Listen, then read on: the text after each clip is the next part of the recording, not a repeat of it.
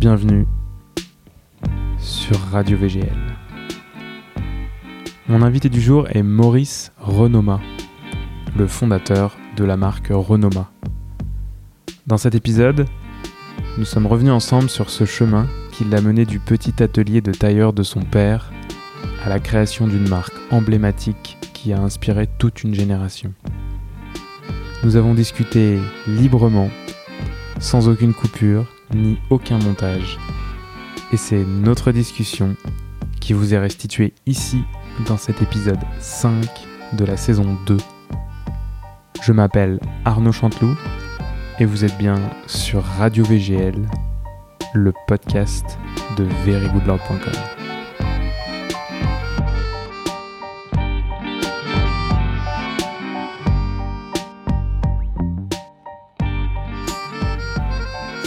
Cet épisode est réalisé en partenariat avec okara.com, la boutique en ligne de montres avec le plus grand choix de marques et de modèles.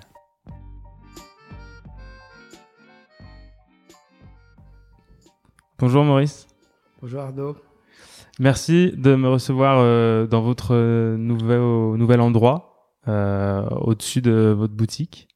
Euh, pour ceux qui ne qui ne vous connaissent pas, vous êtes Maurice Renoma. Euh, vous êtes euh, vous êtes né en 1940 euh, et vous êtes un grand créateur de mode, un photographe, artiste, scénographe et etc. Est-ce que je me trompe? Oui, en fait, ce qui peut différencier mon, mon, activité par rapport aux autres, on a commencé dans les années 60 et je pense que je suis le dernier des, dinosaures en fait euh, de cette génération, euh, tout en étant euh, activement présent sur tous les sujets.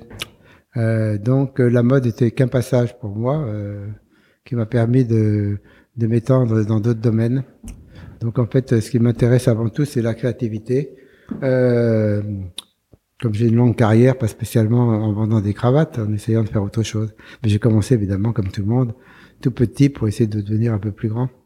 Et moi, c'est ce qui m'intéressait de notamment de revenir avec vous sur justement euh, bah, votre parcours. Alors, je sais que c'est quelque chose qui qui vous est pas, enfin, qui parfois vous embête parce que je pense que vous l'avez répété des dizaines de fois ce que vous avez fait, vous l'avez vous l'avez vécu et pour vous ça fait très longtemps que ça existe et vous avez encore une une richesse, une créativité euh, encore aujourd'hui. Donc euh, mais j'aimerais bien revenir sur euh, sur ce passé parce qu'il a été riche et euh, et je pense qu'il explique aussi euh, bah, ce que vous êtes aujourd'hui et ce qui ce qui fait que vous êtes toujours très actif aujourd'hui des décennies plus tard. Donc j'aimerais bien que vous reveniez avec moi sur votre sur vos débuts. Ouais, eh ben écoutez, pour revenir, il faut aller à la pêche parce que comme j'ai une longue carrière, j'ai du mal à me rappeler. Euh, en tout cas, ouais, j'imagine. Ça fait partie de ma vie, mais disons que je passe euh, à demain et après-demain euh, ce que je dois faire, c'est pas mal. Mais si je dois aller à la pêche de, des souvenirs, effectivement, euh, j'ai commencé très tôt. Mais quand on écoute tous les interviews que vous avez fait dans les, dans, avec les autres interlocuteurs, on a, a pratiquement tous la même carrière c'est-à-dire beaucoup de travail, beaucoup de chance, un peu de talent. Euh, bon, il n'y a pas de secret. Hein. Euh, on peut pas tenir longtemps à ce à ce à ce niveau-là si on n'a pas si on n'est pas pugnace et, et, tout le reste qui va avec, notamment euh, de la chance. Donc je remercie mes anges gardiens qui ont passé tous les obstacles et Dieu sait s'il y a beaucoup d'obstacles. Bon, mes premiers obstacles évidemment c'est la famille, comme on est une affaire de famille le paternel qui est toujours omniprésent, même même euh, dans, dans le présent actuel, euh, ils sont tous là puisque dans euh, dans le Renoma Café ou dans l'hôtel Renoma ou dans tout ce que je fais, la famille est est, est, est, est, présente dans les dossiers de presse, dans les dans les magazines, dans la publicité, dans l'histoire de Renoma, c'est une famille. Euh, donc euh, il y a une traçabilité, mais disons que la différence entre entre les gens de la mode, c'est que j'ai pu, euh, certains l'ont fait aussi, passer euh, euh, du commerce à la créativité et au futur dans la mode et, être, disons, développer d'autres d'autres arts et disons que et, j'ai essayé de rendre la mode un peu artistique aussi. Donc euh, sortir du marketing, euh, sortir de la fabrication et dans la créativité pure dans la mode. Et c'est ce que c'est ce que vous avez essayé de faire depuis le début, depuis que vous avez euh, dans les années 60 euh, ouvert cette première boutique qui était d'ailleurs ici, qui était à cet endroit. Euh, non, au début, euh, bon, j'ai commencé très tôt. Euh, la chance de commencer tôt, d'ailleurs, euh, tout à l'heure, j'ai déjeuné avec mon petit-fils où je lui expliquais qu'il faut qu'il fasse des stages le plus tôt possible, même à 14 ans, 16 ans, 18 ans. Donc, hmm. euh, travailler en contact avec les gens, euh, rester humble. Donc, euh, même faire. Euh, on a, on, a, on a un café, donc un restaurant café. Tu vas travailler comme serveur, comme barman. Tu vas travailler aux cuisines. Tu vas faire le tour pour, pour vivre avec et le, le, le, personnel qui, qui mérite et en plus savoir comment parler aux gens et puis servir aussi euh, servir les clients, euh, être à la base à tous les niveaux. Donc je dis si tu un jour tu veux tu veux être responsable et diriger une entreprise, il faut que tu passes par tous les niveaux pour montrer que tu es capable aussi bien de gérer que de servir, que de faire des vitrines, de, faire, hmm. de dessiner, etc. Donc, euh, moi, j'ai eu de la chance de, de, de, vivre dans une affaire de famille où mes parents étaient des confectionneurs. Je me suis servi de l'outil de production de mon père, qui avait un taille, qui était tailleur, qui avait un coupeur, qui avait un comptable. Donc, j'ai appris. Je suis né dans je suis né dans, dans la poussière de la craie, euh, dans les tissus euh, euh, dès ma naissance. Donc j'ai eu une chance, un parcours intéressant puisque je suis né dans un atelier. Et c'est cet atelier qui vous a donné plus tard l'envie de continuer? Bah, Parce que finalement, vous auriez pu vous dire non, je vais faire autre chose, mais non, j'ai surtout observé ce qu'il ne fallait pas faire en fait. Ouais. Donc je voyais mon père qui travaillait, qui qui, qui suait euh, toute la peine du monde pour arriver à, fin de mois, euh, comme tous les artisans, à réunir les deux bouts. D'ailleurs, maintenant, c'est la même chose. Quelqu'un qui a une petite boutique ou une petite épicerie ou un petit commerce, euh, il doit transpirer pour arriver à la, fin, à la fin du mois à nourrir toute sa famille. Donc, en observant, c'est l'observation. Mmh. Observation, parce que quand on est tout petit, on est à quatre pattes et on observe. J'observais les tissus qui tombaient, les, les craies qui tombaient, le bruit des machines euh, donc on est, on est, j'étais habité par tout ça, donc euh, c'est évident que euh, c'est peut-être pas très sain euh, de vivre dans la dans, dans la poussière d'un atelier. Euh, ben ça c'est déjà mes premiers obstacles. donc j'ai eu de la chance par contre de voir le commerce en pur et dur avec les gens. Euh, comment on vendait, comment on livrait, comment on fabriquait, comment on discutait avec les gens, etc. Je suis, euh, veux dire, j'étais baigné dans dans le commerce et, et dans la fabrication. Alors donc, euh, en observant, je me suis dit jamais je ferai euh, de fabrication, c'est trop bruyant, il y a trop de travail, c'est trop de choses, donc j'ai décidé de faire mon... Je, savais qu'à 18 ans, je voulais être connu et reconnu. Donc dès très tôt, j'ai commencé à, lancer euh, la première boutique qui s'appelait White House. On avait ouvert le 23 octobre pour mes 20 ans euh, 23 octobre 63 euh, et euh, euh, en honneur à Kennedy parce que moi j'étais un, des admirateurs de l'Amérique et et du style Kennedy. Donc on a lancé la mode un peu on peut dire de Kennedy Kennedy. Et puis évidemment trois mois après deux mois après même pas d'ailleurs le 20 le 22 novembre 63, euh, il a été assassiné. Donc automatiquement, la boutique n'avait plus rien à voir avec White House, parce que White House était lié euh, à Kennedy. Et donc, euh, ça c'est du coup, on l'appelait Renoma, parce que mes parents s'appelaient Renoma. Donc, tout le monde s'appelait Renoma, de fil en aiguille. Hmm. ça, c'était en 63. Et vous avez tout de suite commencé par vendre des des pièces euh, pour hommes classiques euh... Non, on avait lancé un style. Non, non, au début, évidemment, c'était bon, c'était au début, euh, c'était avec mon frère Michel qui était qui était euh, qui revenait du service militaire et qui nous a rejoint euh, un petit peu avant. Et on a ouvert, moi j'ai ouvert la boutique rue de la Pompe. Euh, elle était, il y avait pas, il y avait aucune boutique rue de la Pompe. Elle faisait 45 mètres carrés. Ouais. Euh, une semaine, elle avait pas un client et d'un seul coup, les gens sont arrivés petit à petit. Il faut dire que rue de mhm. la Pompe, euh, c'est pas l'endroit euh, où on peut ouvrir une boutique de mode. Il y avait quoi à l'époque à la ah, place de cette boutique? Il y avait, non, il y avait rien. C'est un antiquaire. Ah oui, un antiquaire. En fait, par hasard, je me promène dans la rue, je rentre dedans. Euh, le lendemain, il y a un client qui vient à la boutique de mon père. Euh, euh, parce qu'il faut dire, pour venir à cette petite boutique de 12 mètres carrés qui, qui est devenue un temple de la mode. Dans Mhm. 12 mètres carrés, on a fait venir tout, tout Paris est venu s'habiller chez nous euh, six Mhm. mois après. Euh, on a eu même Picasso qui est venu, on a eu les couturiers de l'époque euh, euh, qui venaient, on a eu les journalistes, euh, on les a fait venir parce que effectivement euh, la communication est importante. Déjà à ce, moment-là, je Ouais. que la communication, c'était de la communication, c'était de la communication un par un. Il y avait les gens, je donnais une carte, je disais venez me voir, etc. Euh, En plus, j'avais une voiture de sport, la Triomphe. Avec la Triomphe, j'avais rencontré des gens qui avaient des Triomphs. Donc on faisait le club des triomphes. Le rendez-vous avait lieu devant de- la boutique de mes parents, rue Notre-Dame-de-Nazareth. Il y avait 12 voitures, euh, 12 triomphes qui venaient, c'est le lieu de rendez-vous. C'est devenu l'endroit, la République était devenu l'endroit, un- un- qui était déjà un endroit de rendez-vous, mais c'est devenu un endroit renommé de rendez-vous, en fait. Mais je faisais partie de tous les, euh, j'avais vu que la communication était importante, donc je faisais partie de tous les clubs, euh, de tous les endroits à Paris. Donc il y avait la Muette, le Drugstore, le Cl- Saint-Lazare, le Gold Row, euh, la République, la Bastille. Il y avait des, les gens se réunissaient dans tous ces endroits en fait. Et moi, je, je, part- j'allais dans tous ces endroits, rue Saint-Benoît aussi. Donc en fait, euh, la communication était très importante déjà à ce moment-là. Vous arriviez à, à réunir justement, euh, enfin vous avez réussi petit à petit à entrer dans les cercles du show business, comme Oui, on le plus difficile, c'était quand même le, le 16e. On n'avait rien à voir avec le 16e, nous, Ouais. de la République, du Sentier, etc. Euh, quand on a vu arriver les, les gens du 16e, euh, c'était un autre monde. Même moi, je patinais à Saint-Didier, je faisais beaucoup de patins, c'était un peu voyou, on voulait les mécaniques. Euh, donc Du patin, du patin à... du patin à glace. à euh, glace, les, ah ouais. Les, les- courses, euh, du hockey sur glace. Euh, il est vrai que j'étais un des meilleurs patineurs de Paris, donc j'étais très- déjà très connu en tant que que, que patineur. Euh, Donc euh, c'était à l'époque tout le monde allait au patin glace, il n'y avait pas de Ah ouais? il n'y avait pas de rêve party, il n'y avait pas de d'endroit, il y avait euh, quelques rallyes, mais c'était surtout le patin glace. Il y avait 3000 euh, 3000 jeunes qui étaient là, tout le monde regardait les gens patiner. Ouais. Ouais. C'était un des meilleurs patineurs, puis c'était pratique tout ça. Bon, c'est vrai que pour moi, inviter une fille à patiner, la, la fille, elle était toute heureuse. hein, je veux dire.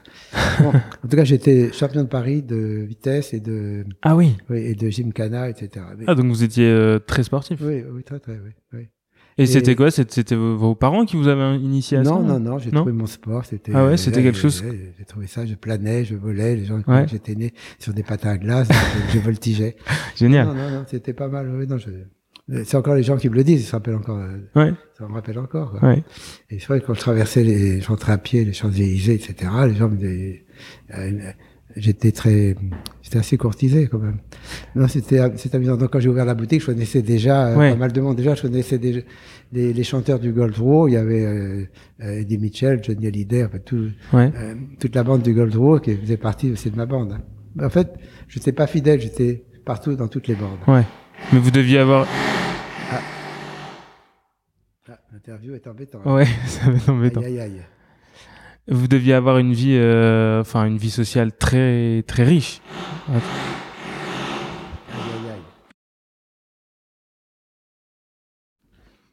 Bon, on a fait une petite coupure. Là, je ferai une petite coupure euh, et on, on va reprendre. Donc, euh, ouais, comme je vous disais, à l'époque, en fait, c'était une vie sociale, une vie sociale très très riche pour vous. Vous alliez partout. Vous.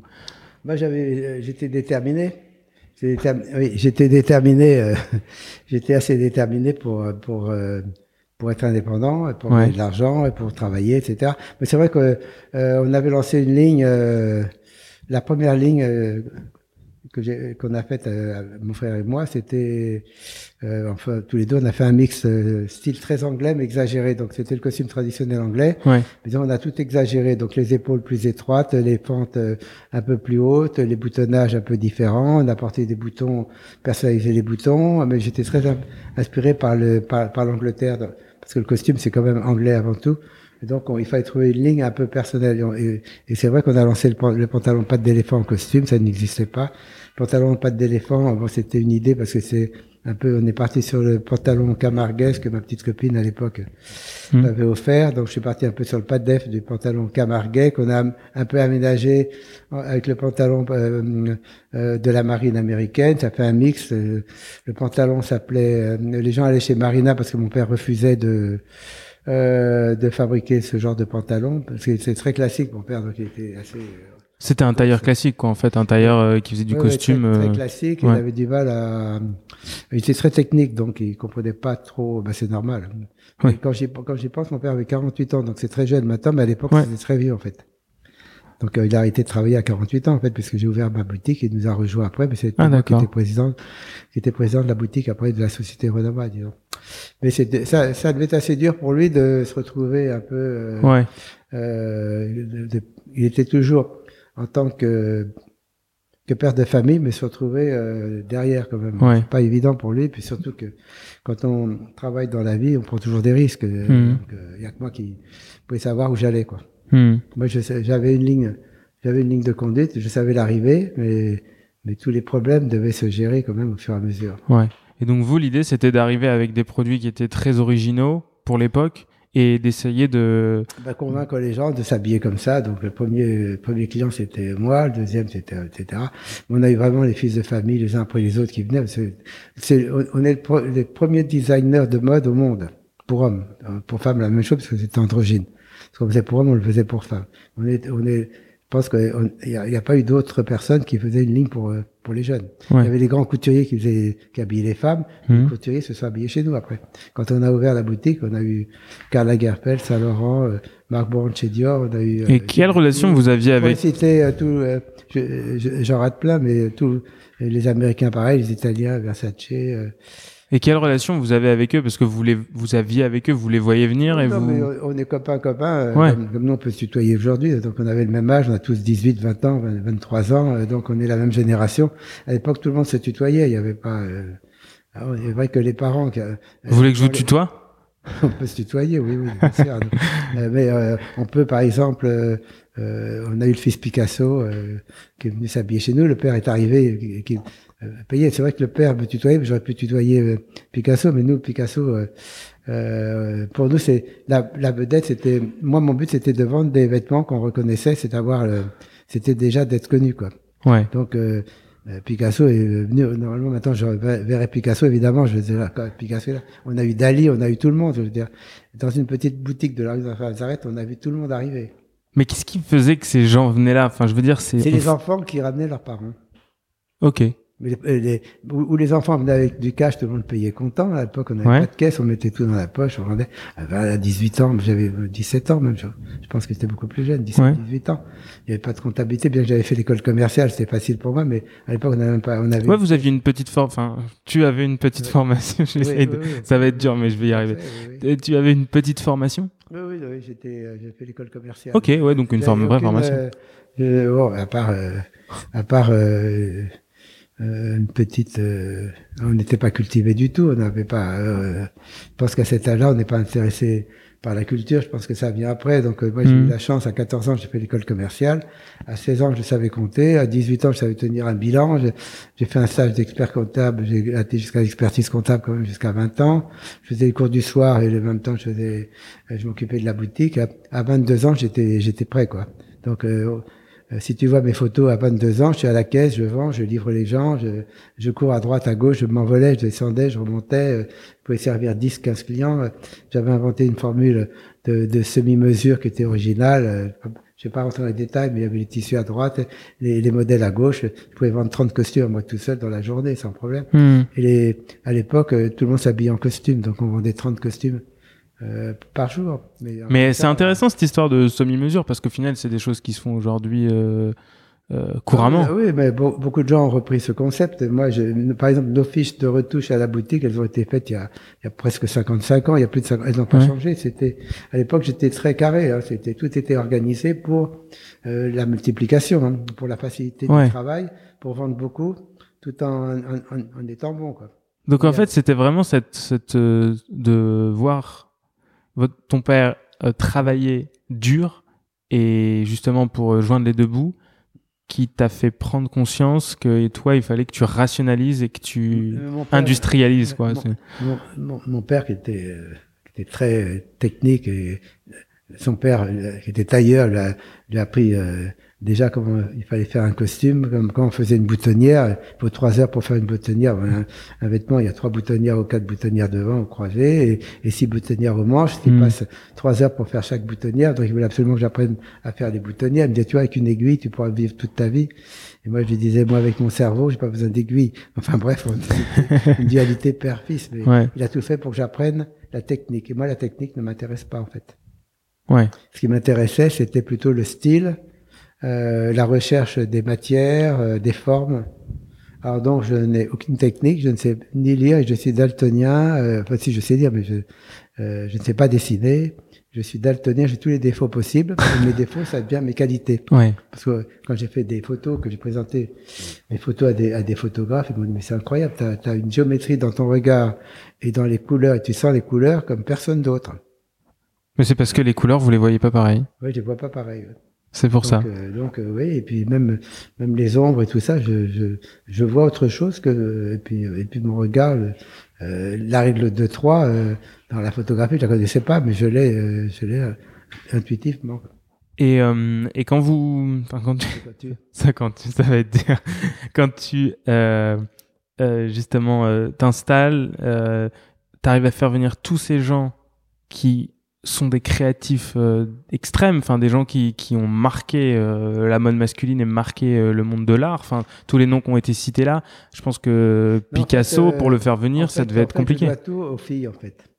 D'accord. Parce que les types, pour euh, un, type de 16 ans, 18 ans, il a l'acné, il est timide, il sait pas déjà, même maintenant, c'est pas comment aborder une fille, on n'a jamais compris, même moi à mon âge maintenant, c'est toujours un peu compliqué, euh, parce que c'est pas direct, il y a toujours des sous-entendus, et puis, etc. Et en fait, les mecs, pour plaire aux nanas, ils devaient avoir un, un, un super costume, avec le costume Renamal, je fais de la publicité, mais c'est la vérité.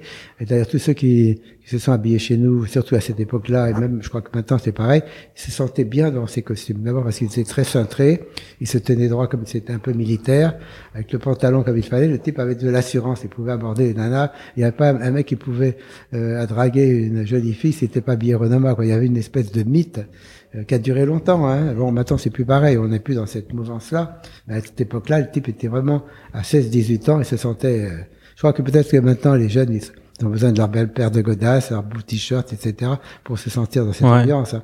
Mais le costard, c'était quelque chose de magique derrière, pas mieux qu'un costard. Hein. Et, une triomphe. il faut revenir avec des costards. Là.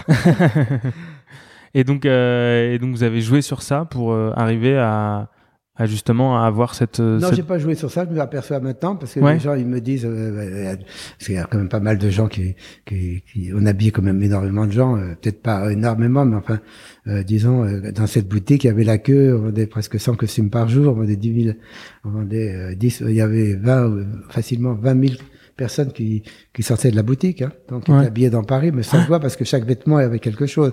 C'était pas des vêtements euh, à tir larigot, c'était des costumes qui étaient quand même travaillés dans des tissus, dans, dans des formes euh, qui étaient exceptionnelles. Et vous avez, enfin, tu as repris à ce moment-là euh, aussi pas mal de tissus d'ameublement de style militaire, de détournement avec euh, le fameux sac. Euh... moi, je, je m'étonnais moi-même en fait. Tout, tout ce qui m'étonnait, euh, je le faisais. Donc, j'avais okay. pas de justement le côté technique de mon père de de de, de bloquer comme ça parce qu'il avait la technique de son père et grand-père. Il lui avait voulu transmettre euh, comme on transmet la religion. Euh, je, comme je suis euh, ni religieux ni je, je n'aime pas non plus le mot toujours ou jamais. donc je voulais euh, plus on me disait de faire ça, et plus je disais pourquoi. Je ne comprenais pas pourquoi on était bloqué comme ça. Donc, il n'y avait pas de limite. Donc, euh, et au contraire, plus il me forçait à aller dans cette direction, et plus je m'échappais, et plus j'allais ailleurs. Donc, le fait de dire qu'un tissu, c'est comme ça, et comme ça, et comme ça, un vêtement, il doit être travaillé comme ça, et comme ça, comme ça, ouais. la doublure, elle doit être comme ça, le col est comme ça. Je dis, pourquoi ça doit être comme ça? Hmm. donc, Comme un enfant qui dit pourquoi. Pourquoi, ouais, pourquoi Donc, j'ai fait le contraire de ce qu'il me disait de faire. D'abord, c'est parce que mon caractère est comme ça. Ouais. Enfin, euh, je suis têtu, puis je sais pas obtus, mais ok, j'ai été dans ma direction, et du coup, pourquoi il voulait que des boutonnières soient comme ça? Je dis, bon, on va pas les faire comme ça. Pourquoi il y a, une seule boutonnière? Je dis, on va en faire. D'ailleurs, je crois que Couple a, a, a, pompé mes deux boutonnières. Moi, j'en ai mis. D'abord, j'en avais mis deux parce que j'avais euh, une décoration.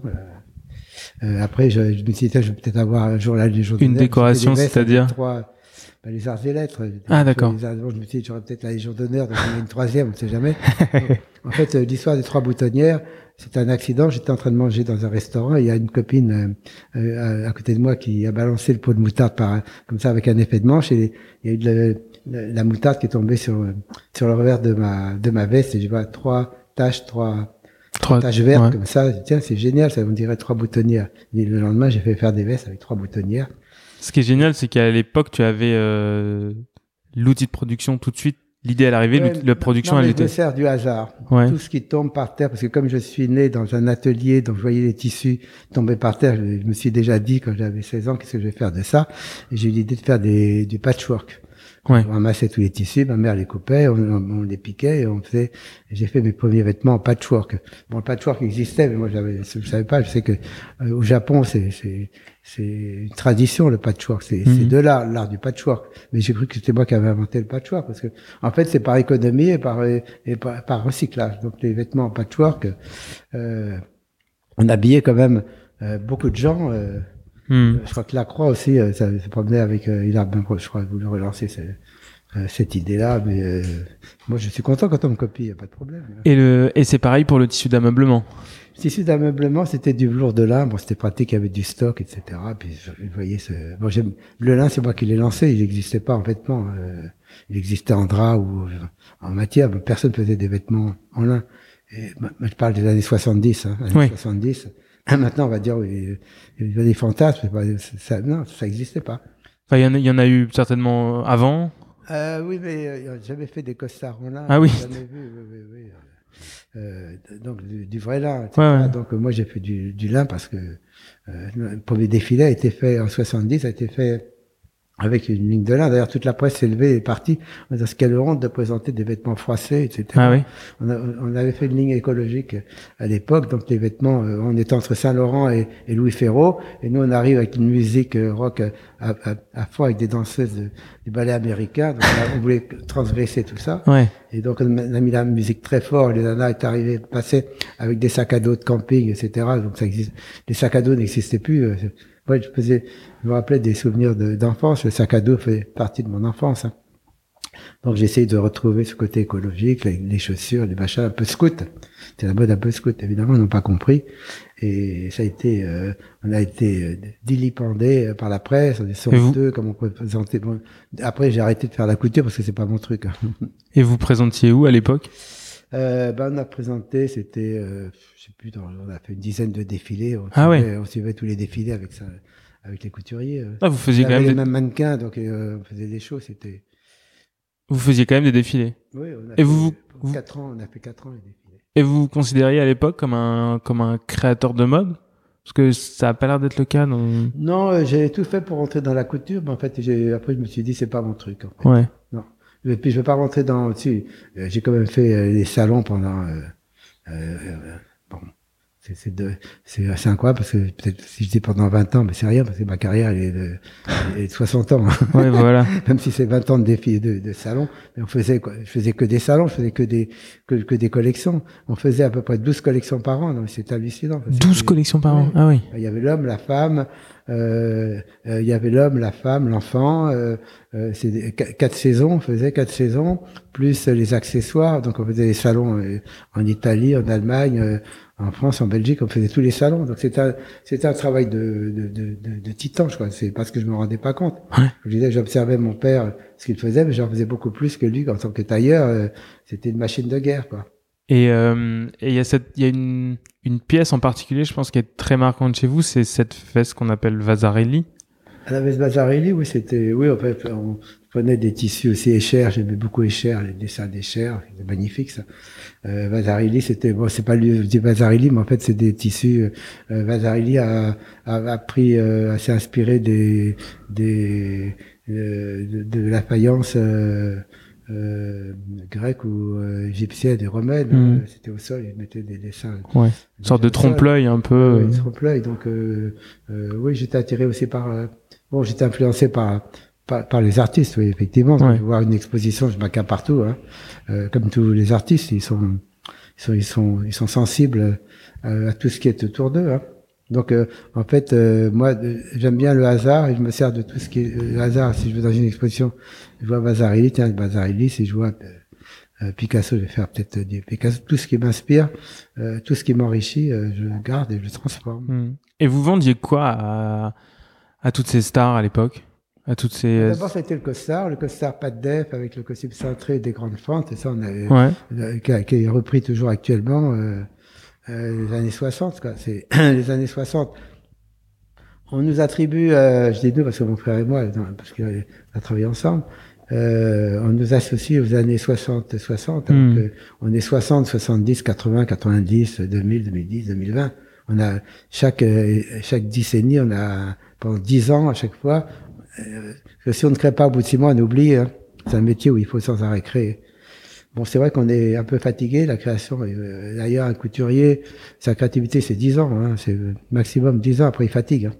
Parce que hmm. là, euh, euh, la manière dont on travaille, on, on s'use et puis c'est, on, on s'use et en général, les, types font toujours la même chose. donc on en a marre, on les vire, on le remplace par quelqu'un d'autre. Moi, le problème, c'est que c'est que ma société, j'évolue en fait, j'évolue sans arrêt pour justement Peut-être parce que je suis, euh, j'ai pas envie de me faire remplacer, j'ai envie d'être toujours là et d'être omniprésent, et je suis obligé de me recharger à chaque fois et de trouver de nouvelles sources d'inspiration et puis d'inspirer aussi nos équipes. On a des équipes super actives, mais je donne le, ton et tout le monde euh, marche dans cette direction. Hein. Ouais. Et donc, euh, pour vous, ça a duré combien de temps cette cette euphorie de la première boutique? Avec, comme vous dites, toutes les stars qui viennent et qui. Ça a duré très longtemps, au moins 30 ans. 30 ans? 30 ans, parce que euh, après on a fait, euh, mon frère a fait la multipoche qui a relancé, on a vendu 150 000 vestes multipoches, euh, rien que dans la boutique. C'était quoi cette veste? Une veste, oh, tout le monde la connaît plus ou moins, c'est comme le blazer, nous on avait lancé le blazer Renova, tout le monde avait un blazer Renova, on a dû vendre 300 000 blazers Renova. En, en Italie, les, les, Italiens étaient fous de nos blazers. Qu'est-ce qu'il avait de spécial? Ben, En fait, tout, les épaules, l'emmanchure, tout était particulier. Une fois qu'on rentrait dedans, il y avait quelque chose de magique en fait difficile à expliquer, mais euh, on rentre un vêtement, c'est comme si on, avait une deuxième peau. Hmm. Il faut dire que dans les années 60, 60, euh, jusqu'en 70, il y avait très peu de mode, hein, ça n'existait pas, donc tout le monde est avec nous, c'était les seuls. Et après, les, les, autres, c'était de la pompe. Hein. On pompait, ça allait de la godasse et tout. Euh. Si tu vas à notre bureau tout à l'heure, tu as été Non, t'as pas été? Dans le bureau, il y, a, il y, a, encore des vestiges des années. Nos bureaux n'ont pas changé depuis euh, les années 65. Hein. Ah d'accord. J'y suis jamais allé, mais c'est pas dans la boutique là. Non, c'est à côté. Ah non, il bah, faudrait que j'y aille. Mais ils sont d'origine. Ok. Ils n'ont pas changé, donc tu vas voir déjà à cette époque-là, c'est déjà nos bureaux sont très très avant-garde et on les a pas changés parce que c'est tellement moderne. Comme le Renova Café, il a pas changé depuis 20 ans. Quand je fais quelque chose, c'est très réfléchi, il reste là, il bouge plus. Hein. Ouais. Et c'est et euh, t'as t'as t'as gardé des archives, je présume, dans ton. Non, mais tout est bien organisé parce que comme j'ai fait de la comptabilité avant de... c'est vrai que euh, partir, j'avais un, un, un, beau bagage, mes parents m'ont donné un beau bagage. L'école commerciale m'a appris à gérer les bilans et à compter et à, mmh. et à me discipliner et de la rigueur. Et après, euh, après je peux, je peux faire n'importe quoi, quoi. Après, le reste, c'était du... C'est l'intuition, si je rentre dans un magasin, je sais que bref, son chiffre d'affaires, s'il gagne de l'argent, s'il perd, je sais exactement la valeur. Euh, j'ai un, un, très bon sens, en fait. Commercial. Et tout, même global. Euh, pas que commercial, parce qu'en fait, c'est limitatif. Non, j'ai un très, une, une, très bonne intuition. Ouais. Et, et donc l'intuition à l'époque, c'était, euh, c'était tout ça. c'était, c'était de la pompe. Euh, ouais. qu'il y avait personne. Euh, c'est d'aller avenue Georges V, alors que cet endroit il était maudit, personne n'en voulait. Euh, et, dès qu'on a ouvert, c'est parti. Et ça a changé même euh, dans, le triangle d'or. Il y a, il y a le mauvais côté et le bon côté. Nous on avait le mauvais côté qui depuis qu'on l'a ouvert est devenu le bon côté du Georges V. Il y a le Bulgari qui s'ouvre, il y a Vuitton qui s'est mis à côté, il y a le Four Seasons qui s'est ouvert. tout de suite, dès qu'on a ouvert, ça c'est la machine s'est mise à changer quoi. Et euh... même ils ont même créé un parking devant, donc ils ont élargi la rue, ils ont une esplanade, donc c'est la, la, chance, c'est la magie quoi. Comment, ouais, comment tu peux expliquer ça quoi? Et à quel moment tu as commencé à diversifier bah, c'est l'évolution normale. Euh, ou tu es, statique ou tu es évolutif. Parce que. soit... Par exemple, toi, si tu es évolutif, demain, tu vas monter ta radio. Tu l'as déjà, peut-être. Ouais, bah, tu es en train de parler dedans. Donc, euh, on, est, on est automatiquement, tu es évolutif. Euh, et, moi, moi j'ai un turbo. Hein. Mais donc en 63, tu ouvres ta boutique et après le turbo était enclenché et à quel moment tu as commencé à te dire il faut que j'ouvre un café, il ah, faut que je fasse de... Non, mais j'ai ouvert euh, la boutique de mes parents 12 mètres carrés, j'ai ouvert la boutique 45 mètres carrés qui s'est transformée en, un lieu de 800 mètres carrés, maintenant même l'appartement qui est une galerie, tu vois, au-dessus. Donc euh, c'est c'est une espèce de de, euh, comme je t'ai dit, j'étais aussi comptable, c'est de l'arithmétique, c'est 1 plus 1 plus 1 plus 1. Ouais. Tu supportes pas de faire des, des soustractions, tu faisais que des additions. Il faut peut-être faire des soustractions. Maintenant, le temps, est, le temps est venu avec euh, le corona qui est très bien. D'ailleurs, pour moi, c'est malheureusement pour des gens, ça s'est peut-être mal passé, mais c'est vrai de faire un petit tour sur soi-même. Pour moi, ça a été très efficace parce que j'avais besoin de ça en fait. J'ai l'impression que c'est moi qui me le suis créé. Quoi. de toute façon, on est tous plus ou moins enfermés. Hein. Donc euh, ça t'a donné du temps pour euh, pour réfléchir? Oui, pour être en contact permanent. Hein, de, chez, chez, nous, tout le monde est très impliqué, donc personne n'a été lâché. Donc on était tous euh, en contact les uns les autres. On faisait des vidéos. Non, on était au contraire, on était tous solidaires. Non, non, ça s'est bien passé pour tout le personnel. Ouais. Et euh, et à partir de quand t'as commencé à faire de la photo? Bah, quand j'ai vu que j'étais arrivé un peu euh, que dans la mode, la mode me voulait un peu moins de moi parce que c'est vrai qu'une marque elle vieillit. C'était à partir de quelle, euh, quelle année bah, Pour revenir dans les années 60, euh, dans les années 60-70, il y a eu un grand changement, c'est qu'au début il y avait que nous comme stylistes, donc les gens s'habillaient que chez nous, donc blazer, costard, les pantalons. Bon, c'est vrai qu'il y avait une ligne qui était, on reconnaissait, tu vois les photos là. Ouais. On avait euh, tout le monde voulait s'habiller chez nous. C'est hallucinant. Puis, puis les gens consommaient énormément. il y avait des, des, jeunes qui achetaient 30 costumes dans l'année. C'était. Ouais. ça n'existe plus. C'était quoi le prix d'un costume à l'époque? Ouais, ça voudrait. Nous, on les vendait pas très cher parce qu'on avait. Euh, c'était en direct. Hein, c'était. Ouais. On avait la fabrique à côté. On livrait. On n'a pas de frais. C'est moi qui faisais les, les ventes, qui venait, qui prenait les mesures, qui livrait, etc. Il y avait rien. J'étais tout seul. Mon frère était là aussi, mais je veux dire, en gros, euh, euh, le, système fonctionnait bien. Mais on gagnait beaucoup d'argent, on gagnait peut-être plus d'argent que maintenant.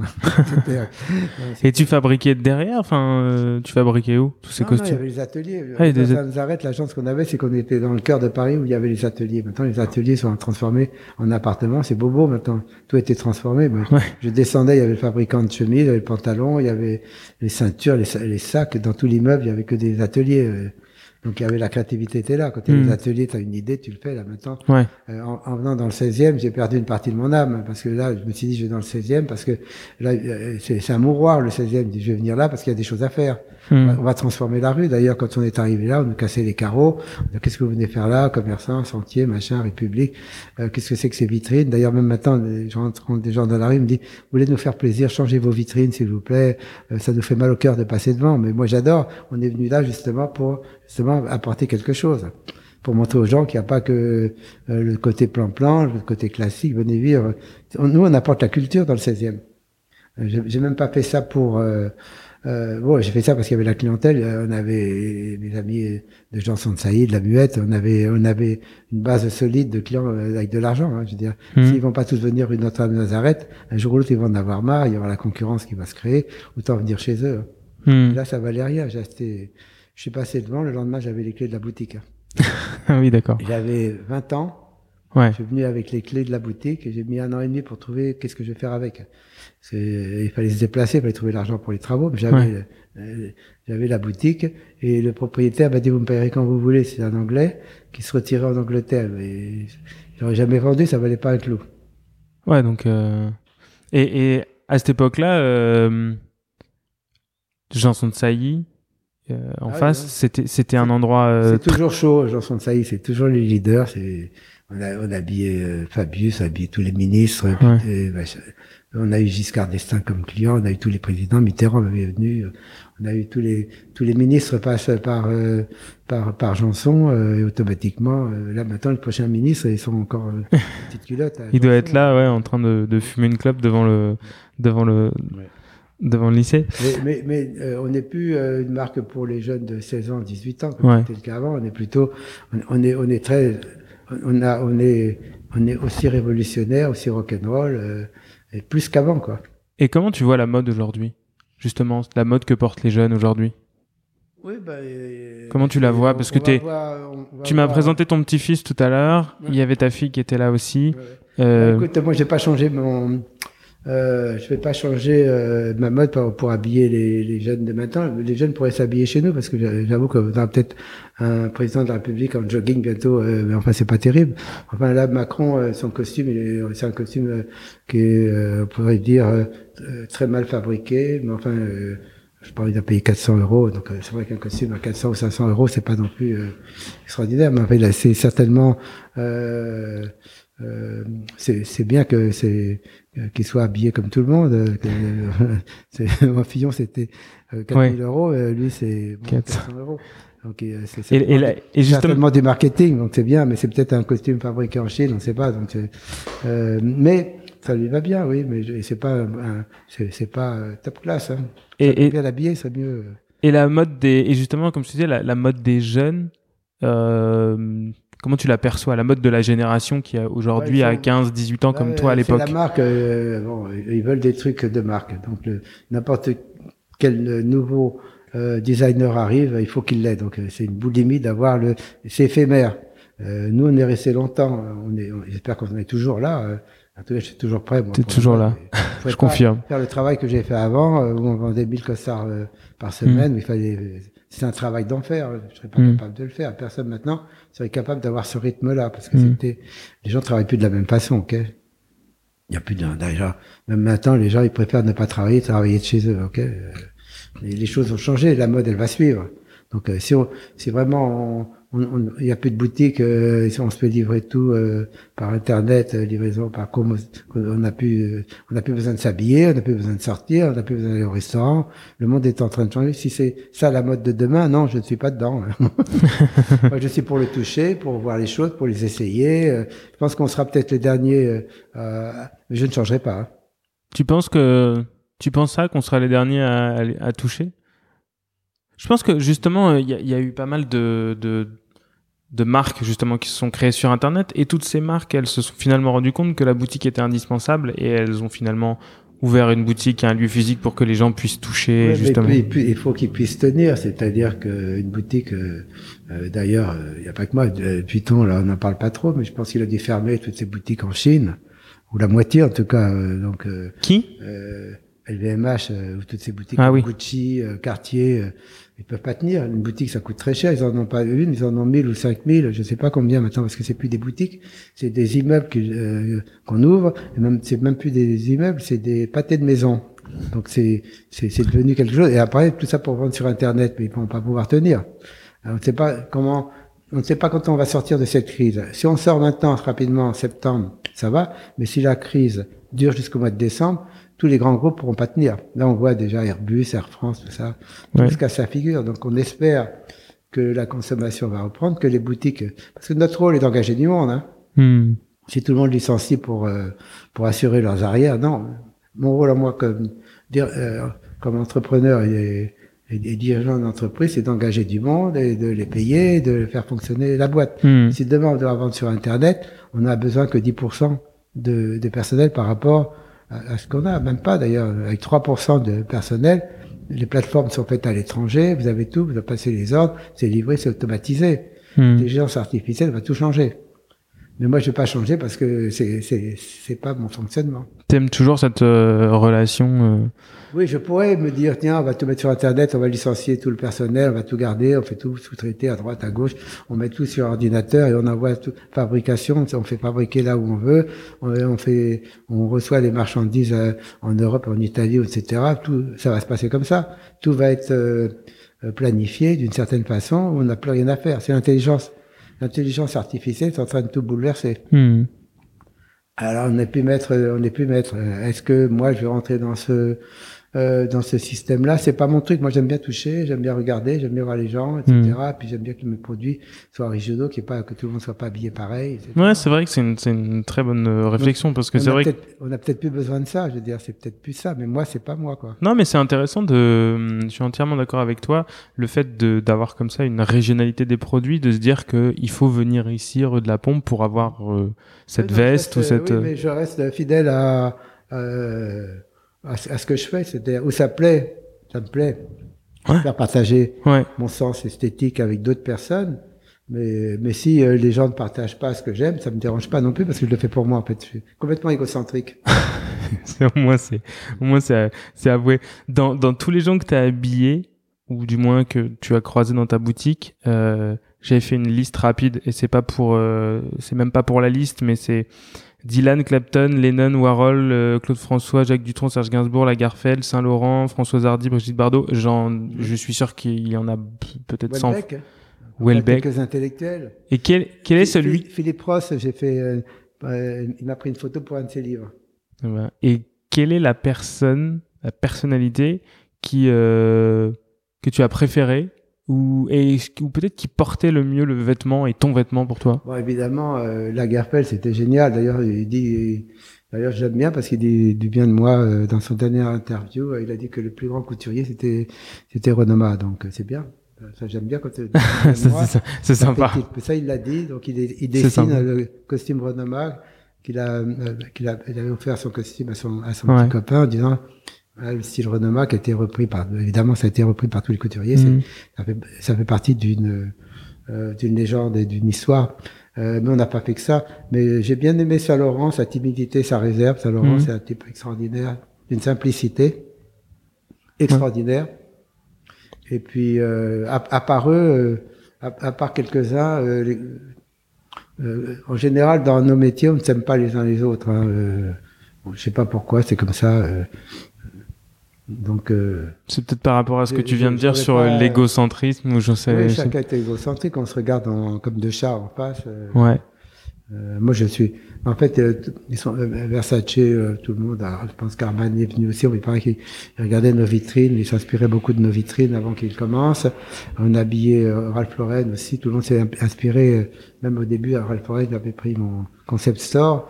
Euh, non, mais on a eu beaucoup de gens qui nous ont, euh, on a inspiré beaucoup de gens. hein. Mais moi aussi, j'étais inspiré au début. par- Ouais, de quoi, de quelles étaient toi tes ouais. inspirations? Comment tu les, où est-ce que tu les puisais? Où est-ce que tu les puises encore aujourd'hui? Au, au début, c'était simple parce que c'était limité euh, un peu à la mode euh, au Costa. Ouais. Après, il y a eu, euh, on a commencé à faire les cintrés. Bon, j'ai fait qui dit costume cintré. Après, dit la chemise cintrée, pourquoi pas. Mais pourquoi t'as cintré à ce moment-là? Non, parce qu'on était tous minces et ça donne un peu le côté un peu militaire, ça donne de Ouais. l'assurance, etc. Comme l'uniforme, un peu ça. Ouais. Quand t'as le blazer, ça peut être un uniforme. Donc les gens aiment bien, tu vois, un uniforme, ça rassure. Quoi. C'est- c'est- ça va avec le côté militaire. Donc euh, Ouais. on a fait, moi, moi, j'ai retransformé les vêtements militaires en vêtements ville en fait. Hmm. C'était la base au départ. C'est, euh, j'avais lancé une ligne euh, il y a une trentaine d'années qui s'appelait UP, euh, les initiales UP, Uniforme Prestige. Qui était, J'ai fait toute une collection de recyclage et de vêtements comme ça. Mais au départ, c'était ça. Hmm. Je l'ai matérialisé beaucoup plus tard. Euh, Mais c'était instinctif et en fait après tu te rendu compte de ce que tu faisais? Ah bah oui, parce que non, on s'habillait, on allait chercher au puce, on cherchait les vêtements militaires. Ouais. Au puce, le jean, on le cherchait. C'est, moi, je suis quelqu'un qui, euh, qui, qui adore euh, le vintage. À l'époque, on avait, euh, mes premières collections, c'était style années 50 pour femmes, c'était très, c'était très féminin. On appelait déjà ça vintage à l'époque? Euh, non, je crois pas. Non, on allait au puce, on dit viens, on va Ouais. s'habiller au puce, euh, on va chercher. euh, c'était, euh, non, non, c'était pas le mot. C'était pas vintage, il y avait pas une. plus, non, non, non, c'était. euh, mais euh, il y avait beaucoup de- d'endroits où on pouvait. Il y avait des boutiques de stock américain, les chemises avec les cols transformables, avec les poches, tout ça, c'était magnifique. hein. Hmm. Donc, la base, le jean et les chemises américaines, tout ça, c'est la base vraiment de euh, de ma recherche. Après, Ouais. il y a eu le mouvement. Il y a eu il y a eu Carnaby Street qui est arrivé, 70. Et là, ça a été euh, Qui tu as dit? J'ai pas entendu. eu- Carnaby, Carnaby Street en Angleterre. Ah ok. Carnaby Street, en- là, ça donnait un coup de fouet dans la mode. Ouais. Alors ça, c'était... Ça balayait tout. Alors, Et toi, et toi, ça, ça t'a- t'a, ça t'a marqué à l'époque? Ah ben oui, j'allais à Carnaby Street m'inspirer et tout. Et là, et là, ça a été... euh, ça a été euh, nous, au début, on habillait les Anglais. Les Anglais venaient s'habiller chez nous parce qu'il n'y avait pas d'autres. On avait même... euh, on a même ouvert une boutique en Angleterre, à côté de Harrods, qui avait une révolution en Angleterre. C'était associé avec la famille Guinness. Euh, C'était très drôle, ça a duré deux, trois ans. On a lancé la rue, pareil. Après, on a ouvert en Espagne une rue, Calier Toussaint. Maintenant, c'est une rue des plus commerçantes de Barcelone. On a ouvert une boutique et tout le monde s'est installé là. Euh, donc, euh, dès qu'on ouvrait une boutique, tout le monde s'installait là. Quoi. Nous, on a dû acheter toute la rue, d'ailleurs. Mais le phénomène Renoma était que en, en Italie, euh, via Monte Napoléon, on a commencé à ouvrir la boutique là, tout le monde s'est installé là, il y avait rien, il n'y avait pas de boutique de mode, il y avait rien. Hmm. Les gens marchaient sur des dalles, il y avait marqué Renoma au sol. Non, les gens, c'était la folie. euh, comme les Beatles, ça y est, la folie, il y a eu à un moment la folie Renoma. Quoi. C'était... Et tu les, tu les as habillés, les Beatles? Oui, on a habillé les Beatles, les Rolling Stones, euh, on a habillé tous les... Euh, on- on- on- euh, Vince Taylor, Johnny Hallyday, tout. Ouais. Je parle des grands, là, je parle de... Ouais, ouais, mais c'est. Bob Dylan, quand il est arrivé à la boutique, j'étais comme un fou, parce que autant les autres, ça me laissait indifférent, Ouais. parce que je les ai connus euh, au Globe on connaissait tout le monde déjà. hein. Il y a tous les chanteurs qui étaient là. Mais euh, donc c'était Où ça? Le Globe Ok. un endroit où il y avait euh, dans Paris, euh, où il était des gens qui chantaient plus ou moins euh, très amateurs. Johnny Hallyday, il avait 14-15 ans, il chantait comme une patate. Alors c'était drôle, jamais. Et toi, t'y allais? J'étais là, je faisais Ouais. partie, euh, je faisais partie du golf. J'étais tout, tout le temps, 15-16 ans, quoi. Johnny avait deux ans de moins que moi, un truc comme ça. Et donc, euh, on, on se côtoyait tous. On Ouais. avait tous 18 ans. 18 ans, tu connais rien. Hmm. Et euh, euh, les habiller, c'était, on était, on était obligé de les habiller. C'était le seul endroit qui habillait les jeunes. Les autres, avant, on, a, on allait chez le tailleur des parents. Hmm. Euh, et, et, et tailleur, le père, il voulait que vous soyez habillé comme ça, etc. Là, c'est la seule marque où on habillait les jeunes. C'est-à-dire que les jeunes amenaient leurs parents pour s'habiller. Ouais. Ils pouvaient transformer leurs parents. C'était, c'était le début. Maintenant, Et les parents, ils réagissaient comment Ah ouais, c'est, mon, mon, mon père avait du mal à accepter, mais quand il, Non, mais les parents des, des clients. déjà mon père l'acceptait pas. Ouais. que- de, de voir ce qu'on faisait. Et quand il a vu que que, que, que les gens rentraient, que ça, que on arrivait à se débrouiller, qu'on gagnait notre vie, euh, évidemment, il s'est mis, euh, il a arrêté son atelier, il est venu avec nous, quoi. Ouais. Il s'est dit il y a quelque chose.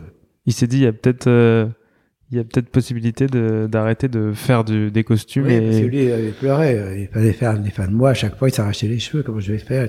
Un tel n'a pas payé, etc. Il, il- il m'a dit, j'avais une fabrique où du détail. Le détail, il y a du Mhm. cash qui arrive tous les jours. Ouais. Euh, La fabrication, les gens, ils payent quand ils veulent, quoi. Ouais, c'est ça. Prends, prends le temps de, de boire. Il n'y a pas de problème. De toute façon, comme, comme tu sais, c'est dans les conditions du direct, donc euh, il n'y a pas de coupure, mais on prend le temps aussi de pas. tranquillement de, de, de vivre. de discuter. Voilà. Oui, alors donc les années euh, euh, euh, Londres, ça a été fabuleux, mais là, ça on était surpassé par, Ouais. par le mouvement long. Et puis les Anglais, ils acceptent la mode, c'était plus facile. Nous, changer les gens du 16e et changer les gens à Paris, c'était très difficile. Ouais. Et avec les jeunes qui pouvaient accepter ça, parce qu'en fait, c'était avant mai 68. Hein. Donc avant euh, cette révolution, euh, qui, qui, qui était latente, comme le corona et la crise économique, ça, on a l'impression que ça va ensemble. Hein. Mhm. Euh, Gilets jaunes, crise économique et, et Corona, c'est la suite normale. La mode est la première réaction des jeunes contre le système.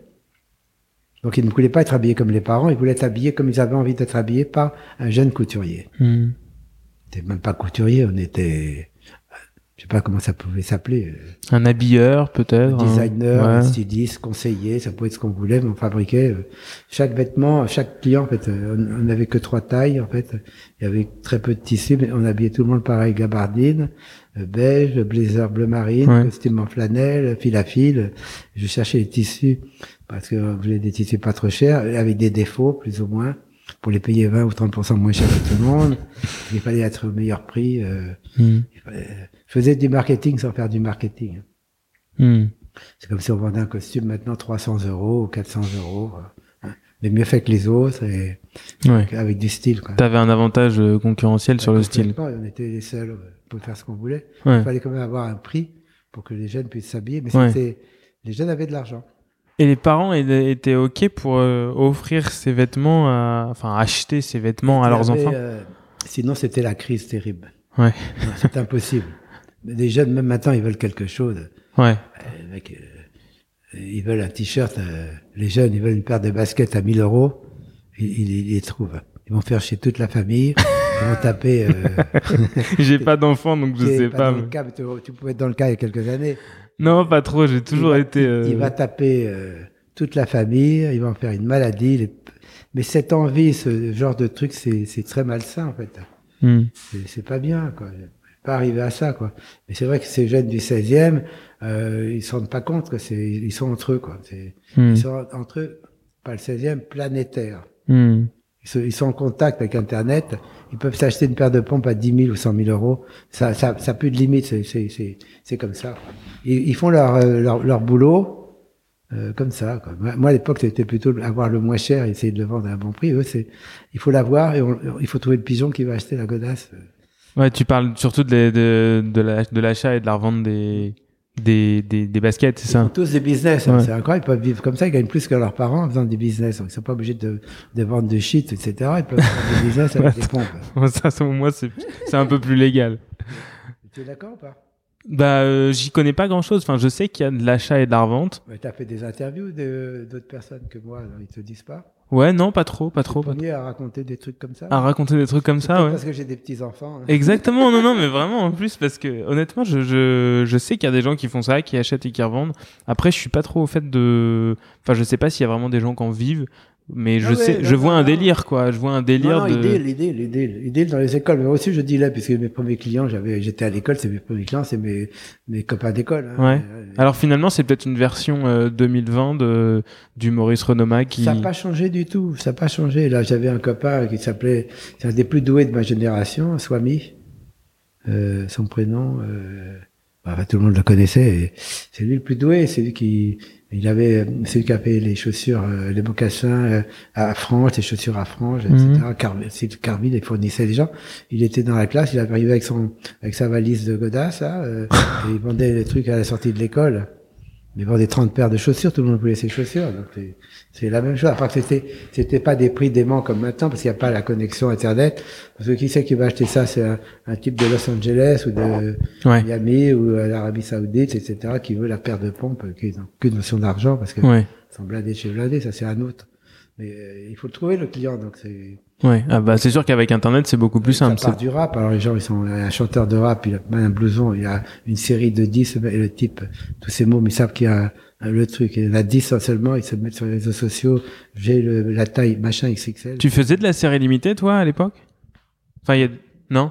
C'était automatiquement limité parce que on était limité dans la place avec 12 mètres carrés, donc. Forcément, tu pouvais pas produire. euh, Non, je fais des séries limitées maintenant. On fait même du sur-mesure. On fait une pièce unique, etc. On s'amuse beaucoup là maintenant parce qu'on fait. de- On s'est un peu retiré dans la multiplication des boutiques et dans la diffusion, etc. Mm. Si, On a, on a quand même très actif dans le mode, mais on est surtout depuis longtemps. Je savais que les problèmes de fabrication en France étaient plus ou moins bien fabriqués. Les fabricants n'a- n'acceptaient pas aussi ce qu'on faisait, qui étaient des petites séries ou des, des Mm. choses un peu en dehors du, en dehors de tout. Donc, euh, on a dû aller voir les Italiens. Après, on a dû voir les Asiatiques. Après, je dis tiens, au Japon, euh, hop, j'étais faire des licences au Japon. On a lancé la marque euh, Renoma au Japon d'une manière très importante. On est devenu la plus grande marque du Japon. On l'est toujours d'ailleurs. Mais euh, à un moment, on était, était, d'abord le chiffre d'affaires était énorme. Les Japonais comprenaient bien le style Renoma. Ils avaient Ouais. été envoûtés par Renoma. Quoi. Et tout 90% de la production, elle est au Japon. Ah oui, tu. Et après, comme on a eu des problèmes, des déboires de livraison mal livrés, les paiements, puis le, entre l'euro, le yen, les allers-retours de monnaie qui, qui n'en finissent plus de prendre 5-10%, donc les bénéfices, on peut les avoir avec l'échange, tout ça, j'ai décidé de tout fabriquer au Japon Hmm. et de tout contrôler avec des contrôleurs, c'était bien. Après, donc tout ça nous a sauvés en fait. Hmm. Parce qu'avec la mai 68, avec tous ces problèmes a sociaux, euh, si on ne livrait pas aux États-Unis à telle date, euh, euh, 15 jours de retard, euh, la marchandise est refusée ou ils font des discounts, etc. quoi. Ouais. Donc faire des licences, pour moi, j'étais un des premiers à faire des licences. Et tu penses que ton, ton succès à l'époque, il était aussi. Enfin, t'es arrivé à la bonne époque, justement, pour être, euh, pour être euh, subversif, pour être euh, révolutionnaire? Justement, avant mai 68 Parce que donc là, tu dis que tu ouvres ta boutique en. Enfin, donc 63, là. 63 On sentait que les gens, euh, que les jeunes voulaient, euh, il y avait une confrontation avec les parents déjà. hein. Ouais. Ah, ils le mettaient dans, dans les vêtements. Les, parents ne voulaient pas que les enfants s'habillent comme ça. Ouais. Parce que quand on faisait des vêtements, c'était quand même, il y avait les drapeaux anglais, il y avait avant. Et t'en avais conscience de ça? Que, t'as- que tu, que tu jouais avec la, la révolte? Non, mais moi, j'étais révolté. Moi. Ouais. C'est le premier à sortir mes parents, c'était des, euh, mon père était très, quand même, très rigoureux, hein. Ouais. Ah oui, non, mais quand je suis sorti, moi, je me suis envolé. Bon, j'ai eu de la chance, j'avais une, une, une Triumph, euh, une TR3, une, une petite voiture de sport. Tu l'as toujours? Oui, oui, j'ai toujours. ouais. Ah, génial. J'ai même gardé la, la Dodge de mon père, 1954, euh, euh, qui est de la même couleur que la Triumph. Ouais. Non, non, non, j'étais euh, la chance d'avoir cette voiture qui était ma liberté. Et, Pour toi, la voiture, c'est la liberté? Ouais, non, mais euh, le, le travail, c'est la liberté. Euh, Monter son entreprise, c'est la liberté. Oui. Hmm. Ou travailler dans une boîte qui te laisse libre, oui, c'est- encore plus agréable parce que t'as pas les soucis de, du quotidien. Quoi. De, maintenant, c'est dur de gérer une boîte. Là, on voit les gens, euh, les gens, euh, ils virent à droite, à gauche. Je sais pas d'ailleurs euh, au mois de septembre combien de commerces, boutiques vont fermer. C'est- Ouais, même en ce moment. hein. Enfin, c'est moi, je me balade un peu dans la rue à Paris et c'est triste. euh, ça ferme beaucoup. C'est triste, par exemple, les gens qui ont les masques les boutiques fermées. euh, ok, euh, C'est triste. c'est Ouais. c'est pas, on reconnaît pas Paris, quoi. Non, non. Et c'est triste, c'est malheureux. Ceux qui font des efforts, c'est même triste parce qu'ils font des efforts. Avant, c'était naturel de d'ouvrir et de travailler. Maintenant, on voit que les gens font des efforts. Vous voyez, euh, ça fait pitié même ceux qui travaillent. Ouais, c'est non, c'est c'est vrai que c'est pas une. Et tu rentres dans une boutique, les, les, serveurs dans les restaurants, Ouais, les ouais, non, ont des masques, ils transpirent, etc. Ils peuvent pas parler comme ça. C'est un monde qui vient de tourner, quoi. C'est autre chose. Hmm, hmm, hmm. Ouais, c'est c'est pas. mais ça a l'air de rien, mais dans le subconscient. euh, Ouais, il y a quelque euh, chose qui s'installe. Mais il y a toujours eu des, des virus. Hein. C'est, ça a été géré comme si les gens ils sortent de, euh, ils découvrent le virus. Alors que si tu vois les films, euh, euh, si tu lis le livre de Philippe Ross, le dernier, là, euh, Hmm. Genesis, ou j'ai plus le nom exactement, il parle du, du virus de la. Tu l'as pas lu, non? Non. Ça se passe en 45, euh, 50 à New York. Euh, il parle du virus de la poliomyélite. Ouais. Euh, donc les mecs avaient des masques, ils savaient les mains. Aux toilettes, tu euh, t'amenais, tu nettoyais les toilettes après avec de, l'oxygéné ou je sais plus quoi. Euh, tu faisais attention, tes chaussures, tu les enlevais, tu te lavais. Donc la protection était. Et là, on arrive, on, on se demande qu'est-ce qu'ils font là, ces docteurs, ils n'ont rien prévu. Euh, alors que l'épidémie fait partie de, de- plus il y a d'attroupement dans les gens, plus il y a risque Et de mouvement, quoi. Et justement, ça, ça, j'en viens à justement parler de ce que tu fais aujourd'hui, enfin, de- depuis euh, plusieurs décennies, la photo et, et cette série avec, euh, avec ce poisson. Ah, écoute, euh, je suis. Et parce que ça vient justement, enfin, euh, excuse-moi de couper, je, je suis, je suis allé euh, au rez-de-chaussée, euh, enfin au sous-sol même, où il y a une Ah, expo, vu, ouais, carrément. ouais, et que t'es, qui est d'ailleurs pas encore euh, ouverte à ce jour, mais qui va bientôt ouvrir, je crois, en septembre. Et et c'est une expo où, où tu... Comment s'appelle ton poisson déjà? Mais dis-moi, tu as, tu as de la chance premiers journalistes à, pour faire, à pouvoir dire, euh, de parler de cette exposition, dis-moi. ah, Tu vois, eh si tu veux pas qu'on en parle, on n'en parle pas. hein. Non, non, non, non, non, c'est bien. Je suis content pour toi. Bah super, Euh, pour moi aussi d'ailleurs, mais tu es le premier à qui, euh, qui va en parler. En fait. Euh, bah, top. Bah, on, va en de presse est parti aujourd'hui. On va en parler ensemble, ça va être encore mieux. En Et, fait, euh, euh, je suis content parce que à la radio ce matin, ils ont parlé du virus, euh, pas du virus, ils parlent de- des mers qui sont euh, euh, avec le plastique. De la pollution. vrai que, bon, j'ai plus le, le souvenir, mais j'avais travaillé ça, ça fait deux ans que je suis dessus, quoi. Euh, le, le prochain virus, j'ai dit le virus va arriver par la mer. Il va pas. Je pensais pas du tout qu'il allait arriver avec les chauves-souris. Pour moi, hmm, c'est rien les chauves-souris par rapport à ce qui nous arrive. Hmm. C'est rien. Parce que là, le virus par la mer, ça va être pire que tout, quoi. Ça va être euh, une horreur. Donc, euh, il faut s'habituer maintenant, il faut se préparer au virus qui va arriver. euh. Alors, le poisson, c'est un poisson en plastique, parce que maintenant, avec tous les déchets de plastique qu'il y a dans la mer, si on ne, si on n'arrive pas à retirer tout ce plastique qui est dans la mer, qui se décompose en particules, les poissons est en train de le manger, donc on va manger du plastique. Et là, ça pardonne pas. Toutes les maladies vont arriver. Déjà, les mers vont être polluées, donc la question, c'est qu'on peut plus se passer du plastique. Donc, il faut, on va vivre avec, mais tout est en plastique. Quoi. Dire, euh, C'est dans ta main droite d'ailleurs, t'as une bouteille en plastique. Exactement, et tout. Donc, euh, on, jette, et on jette tout dans la mer, en fait. Les bateaux, au lieu de ramener là-bas, ça coûte plus cher, ils, balancent tout dans la mer. Les déchets, etc. Tous les gens qui vivent autour, et hop, on balance ça. Et toi, c'est quelque chose qui, euh, qui t'a, qui t'a marqué et J'ai t'as pris conscience euh, en survolant en hélicoptère la Malaisie, parce qu'on a quand même beaucoup d'affaires en Malaisie. Je vois les gens qui vendent de l'huile de palme. euh, Ils ont transformé la forêt, euh, une forêt euh, magnifique en huile de palme, et, et tu vois tout l'eau qui dégouline dans la mer, et, et avec euh, avec les déchets, etc. Et puis c'est noir, c'est noir, noir, noir. Et t'as des plages, des océans presque entiers de de plastique maintenant. Donc euh, Hmm. si on peut pas se passer du plastique, par contre, il faut forcer les fabricants de plastique, quitte alors de prendre une, leur faire une, je vais me faire assassiner par eux là, euh, qu'ils prennent 0,05% de leur euh, budget, euh, de leur euh, chiffre d'affaires pour recycler les plastiques. C'est-à-dire qu'on peut inventer des machines à, à, à recycler les plastiques qui Mhm. vont coûter très cher. Un peu comme les centrales, les, les centrales. On a de l'argent pour les construire, on n'a pas d'argent pour les détruire. Ça coûterait plus cher que de les construire. Hmm. Alors autant les garder quoi. Il y a personne qui veut. Euh, ils les gardent, on les garde. Et, ils vont être obsolètes bientôt et on va les garder parce que euh, on pense pas à les détruire. Personne ne veut les détruire. Et donc ça, toi, tu te, cette série euh, donc euh, de photos euh, que tu donc enfin et même l'expo que tu fais en bas, c'est quelque chose qui avec avec ce poisson. Donc, quel est le nom du poisson déjà? J'ai oublié le nom du poisson. Cristobal. Cristobal. Donc c'est un poisson qu'on t'a offert, c'est ça? Ouais, ouais. Non, je l'ai acheté euh, à Tel Aviv euh, dans un magasin. Ah, tu l'as acheté à Tel Aviv. Ok, dans un magasin. Et donc en fait, ce poisson, c'est devenu un peu le fil rouge. Euh, tu, le- tu, tu le fais voyager, donc il vit des choses absolument géniales. Enfin là, il est euh, sur le dos d'une femme nue. Bah oui, pour que les gens comprennent bien, en fait, si on leur explique, ils comprennent moins bien souvent avec une photo ou avec une idée, Ouais. comme ça. Bon. Donc, donc j'ai voulu faire une exposition pour que les gens se rappellent et, et dès qu'ils vont voir un poisson ou un rouge ou un plastique ou n'importe quoi, vont tout de suite se rappeler euh, euh, au, au plastique, ça, ça les fait remuer, ça les fait réfléchir. Hmm. Donc justement, ta question est pourquoi, etc. Donc c'est un poisson en plastique. Je me suis trimballé pendant des années à le photographier. Bon, il y a j'ai des milliers de photos, hein, ceci dit. Donc de choisir. euh, Ça fait des années que tu le Ça fait deux ans. deux ans, ah ouais, que tu le- que tu que tu fais voyager Cristobal. avec moi, mais de temps en temps j'oublie. Et là, là, j'avais pensé. Là, et, et- et petit à petit, euh, on peut faire des, des expositions. euh. Mais Là, j'ai choisi les, les- celles qui me les plus récentes, c'est celles qui me plaisent le mieux. Ouais. Mais c'est un peu comme l'arbre, tu sais, il faut répéter, répéter, il faut avoir une obsession et répéter, Mhm. répéter pour que ça devienne la perfection en fait. Hmm. Donc c'est devenu, par exemple, mon poisson rouge, c'est devenu de la perfection. Hmm. J'ai même trouvé aujourd'hui quelqu'un, euh, Renaud Macafé, là, avec, euh, il avait un petit poisson rouge sur le, sur son revers. Il m'a dit, c'est incroyable. J'ai dit, je sais pas pourquoi j'ai ça. Et un client. Ah ouais? Il, avait- il avait ce petit, un petit poisson rouge. Donc tu vois, je veux dire, ça, je commence à semer un peu euh, Ouais. cette idée là.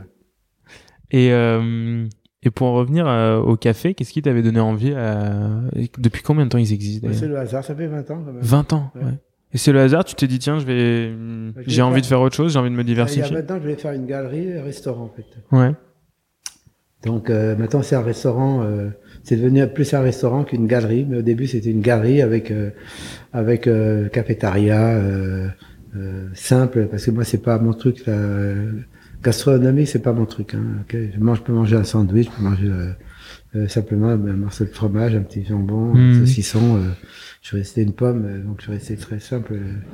Mon mon palais n'a n'a pas beaucoup évolué, bien que j'aime bien des bonnes choses, hein, bon fromage. euh, mais c'est pas l'essentiel pour moi. Donc c'était plutôt le, une galerie avec un, avec un petit endroit de restauration, mais petit à petit c'est devenu vraiment un restaurant, euh, restaurant avec une ambiance galerie euh, euh, new-yorkaise. C'était le, au début c'était ça quoi. Il n'a pas changé, hein. Hmm. mais euh, en 20 ans, ça prouve que quand même ce qu'on fait est bien réfléchi et que c'est en général, euh, en général ça tient. Et c'est quoi pour toi l'essentiel? Tu dis tout à Bah, l'heure. c'est d'avoir une. euh, non, mais j'aime bien avoir. bon, euh, c'est d'être heureux, euh, de trouver au fond de soi des ressources pour le faire, et puis toujours avoir des envies. Il faut que j'ai toujours envie de faire quelque chose. Mais pendant le confinement, j'étais très bien aussi. Hmm. J'étais vraiment bien. T'étais où pendant le confinement? J'étais en Normandie, là, dans une bergerie. Euh, je vis dans une bergerie en fait. Donc c'est- Ouais. parce que pendant la guerre, j'étais caché dans une bergerie. J'étais sauvé grâce à, à cette bergerie. Et je- mes souvenirs d'enfance sont tr- très importants pour moi. Je vis dans mon, je vis dans le passé tout en étant très présent. Donc, mais en fait, le, le passé est important. Ouais. Et mes meilleurs souvenirs, c'est quand même d'être enfant dans une bergerie pendant, pendant la guerre. quoi. Et donc tu t'es dit je vais euh, retourner dans cette bergerie, enfin en gros dans une des bergerie. souvenirs ouais, de cette période-là. J'ai de la chance d'être euh, avec ces animaux et, Ouais. et avec des gens bienveillants en fait. Ouais. Ah, donc, euh, les bons souvenirs d'enfance toute ta vie, Ouais. tu t'en rappelleras. Quoi. Je veux dire, tu vois, ceux qui n'ont pas de chance d'avoir une mauvaise euh, enfance, euh, euh, malheureusement, Ça les poursuit aussi. Ouais. malheureusement, ils ne peuvent pas garder ces- cette base essentielle. Quoi. Ouais. Et donc euh, ça t'a aussi euh, parce qu'en fait moi je suis, assez épaté euh, et c'est c'est pas du tout pour enfin c'est pas du tout péjoratif dans ma bouche mais je me dis euh, euh, garder cette créativité au fil des ans comme tu disais tout à l'heure euh, un créateur euh, un créateur de mode il a 10 ans devant lui pour être très créatif et après il s'essouffle et j'ai pas l'impression enfin ça fait j'étais venu à ton à l'expo de tes de 50 ans de carrière. T'es venu? Ouais, j'étais Ah venu. oui. J'avais fait un article en Ah 2013. oui, C'est vrai, c'est vrai, c'était vu là. Ouais, on s'était vu et puis après on s'est revu euh, à plusieurs euh, Ah au ouais, salon ouais, du vintage, on s'est vu à plein de à plusieurs reprises et, et je suis toujours épaté euh, bah, par ta créativité et par euh, le fait Ouais, que tu restes toujours ouais. créatif, créatif. c'est créatif. c'est une tare. C'est une tare. C'est un truc, c'est plus fort que c'est un, c'est c'est un- Oui, c'est non, une c'est flamme en toi quoi C'est qui. quelqu'un, non, je suis quelqu'un qui est, qui est heureux sans être heureux en fait. Ouais. Je cherche je suis toujours à la recherche du bonheur et de la créativité. T'es jamais content, quoi. C'est, c'est une tare, hein, parce que tu pourrais être euh, à l'approche de mes 80 ans, j'ai pas changé, j'ai l'impression d'avoir 20 ans. Ouais. Donc c'est une tare, il y a un, un truc qui va pas, quoi. Donc j'étais, euh, c'est que j'ai dit passer euh, pas mal de choses. parce que ce que j'ai fait est fait, je, je me rappelle plus, tu vois. C'est, Ouais. mis de côté. Euh, et je vais surtout l'oublier. Tu passes au. Je suis désolé justement de te faire euh, Non, revenir oublié. dans le passé. Non, mais c'est oublié. Je dire, mais Ouais. c'est là, mais c'est là, mais c'est. Ouais. T'es obligé de passer à autre chose, sinon tu t'embêtes. Tu dis attends, sinon tu arrêtes. Alors si tu arrêtes, là c'est pas possible. Non, mais tu pourrais euh, aussi, oui. Après, tu pourrais vivre sur tes acquis, quoi. Non Euh, parce que je ne, je ne vois que les choses. Oui, je pourrais. Non mais je te dis, dans mon cerveau il y a un truc qui ne va pas, c'est une Mm. insatisfaction permanente et une, reche- une recherche constante de quelque chose à faire. hmm. Donc ça c'est pas normal. Tu pourrais très bien. Il y a que pendant le confinement où j'étais bien en fait. Que là, pour le coup, t'as pas eu le choix. Il fallait que tu t'arrêtes. Tu réfléchis, tu te poses et tu réfléchis. Puis en plus, on était en pleine installation de l'exposition qui est importante pour moi parce que c'est, Mm. tu vois, c'est pas de la mode, c'est plus que de la mode, c'est une philosophie. Mhm. C'est de, les gens peuvent être responsables et c'est complètement actuel. Donc il faut pousser cette actualisation, il faut pas oublier ce qui s'est passé et il faut rentrer dedans. Donc je fais partie des gens maintenant, comme j'ai toujours été en avance, ben, quand tu penses à cette exposition, elle est super avant-garde. Donc même toi, tu la comprends pas encore, il va falloir que tu rentres dedans. Tu Exactement. prête. On m'a dit oui, mais il faut expliquer parce que j'ai dit il n'y a pas à expliquer, les gens ils regardent, à eux de comprendre. Et on a eu on prend une boîte de communication, mais, mais non, ils vont pas comprendre les gens. Mais oui, mais moi le problème c'est que les gens ils réfléchissent pour qu'ils essayent de comprendre. Si- T'aimes- essayer de pousser euh, les gens à, à Ah se poser il y a- des questions? Il y a très peu de gens qui comprennent, donc mais il faut qu'ils réfléchissent en disant il y a certainement quelques-uns qui vont comprendre. J'espère qu'il y aura un pourcent qui va comprendre. Mais si on met les explications, comme ils ont dit, les gens vont comprendre. ok. Mais il n'y a pas de, il n'y a pas une fatigue intellectuelle, quoi. Mhm. Tu te fatigues jamais? Hmm? Tu te fatigues pas? Ben non, parce qu'en fait, quand tu crées, tu te fatigues pas. Ça Hmm. te donne de l'énergie. Y a pas un moment, t'en as ras le bol et tu Non, dis, j'ai juste envie de Non, me poser. euh. je suis très physique, j'ai besoin de faire beaucoup de sport. Ouais. Ça va avec. Je joue beaucoup au ping-pong, 2-3 heures par jour, pas, pas dans la semaine, dans les week-ends. Tu fais du ping-pong? Oui.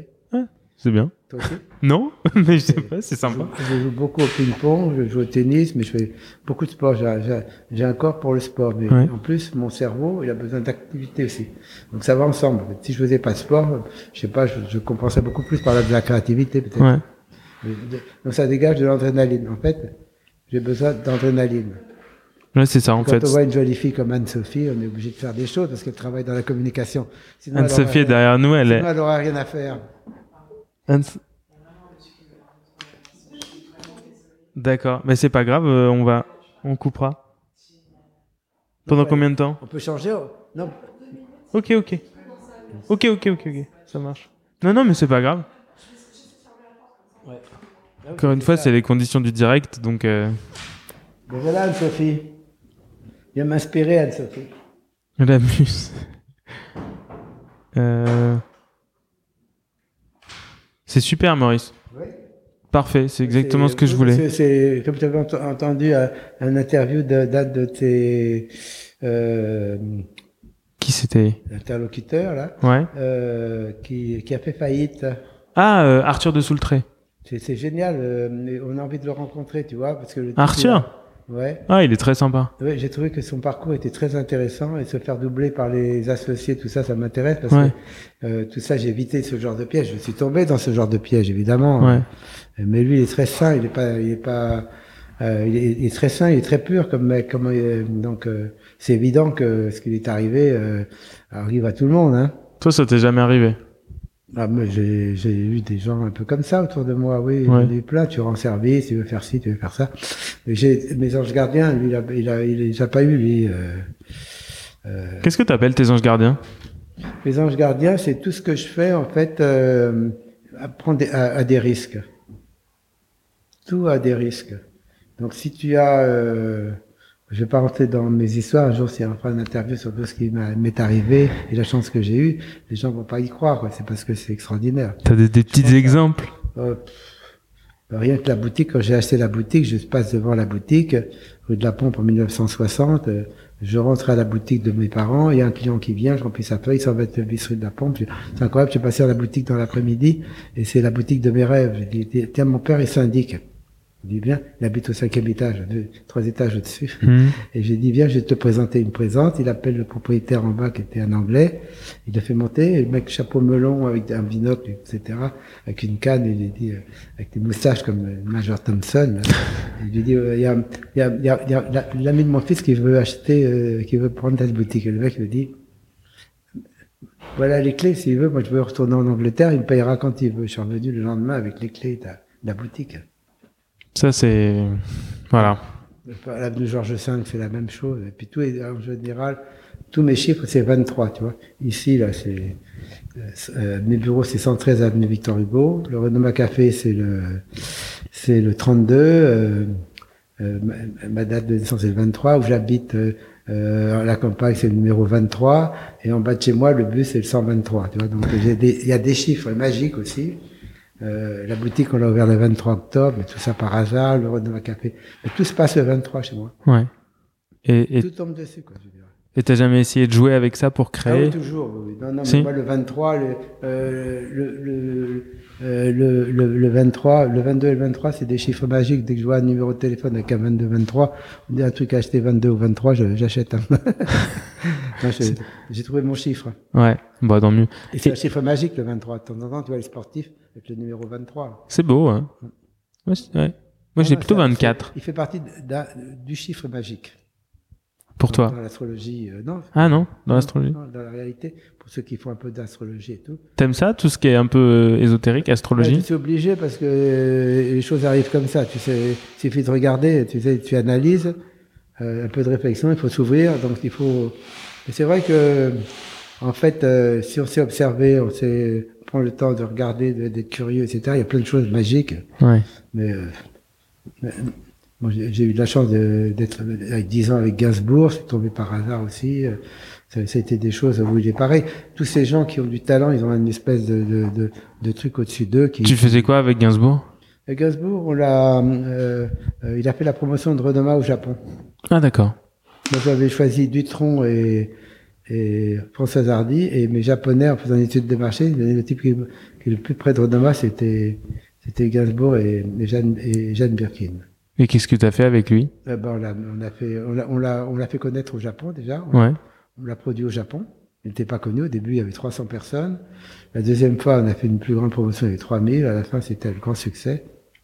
Et lui faisait la promotion de Renoma, et moi, je faisais la, prom- la promotion de Gainsbourg. Chacun son Et tour. surtout, c'était l'époque euh, des années 70. On picolait énormément. Avec Jeanne Birkin, on a beaucoup rigolé. C'était vraiment une Ouais. partie de rigolade. J'ai assisté malheureusement à la séparation de Serge et de Jeanne, donc après il venait tout seul. euh, Mhm. mais euh, à la fin c'était dur parce qu'il était vraiment... euh, c'était un an avant de mourir. notre dernier voyage c'était un an avant de mourir, il était déjà très, très Ouais. atteint. Mais euh, on passé dix ans de rigolade. Quoi. Ouais. je te laisse encore boire. T'as bien raison, moi aussi. hein, je, Le problème, c'est que tu parles plus que moi, donc euh, forcément, moi, j'ai plus le temps de boire que toi. Vas-y, bois. hein. Non, non, mais ça va, t'inquiète. Et, euh, et c'est une histoire, enfin, c'est une question un peu, un peu, un peu, enfin, un peu con parce que finalement, euh, j'ai l'impression que la réponse elle est toute faite, mais peut-être que tu as- auras peut-être justement une réponse originale. Mais est-ce que tu es content de ton parcours? Hmm? Est-ce que tu es content de ton parcours?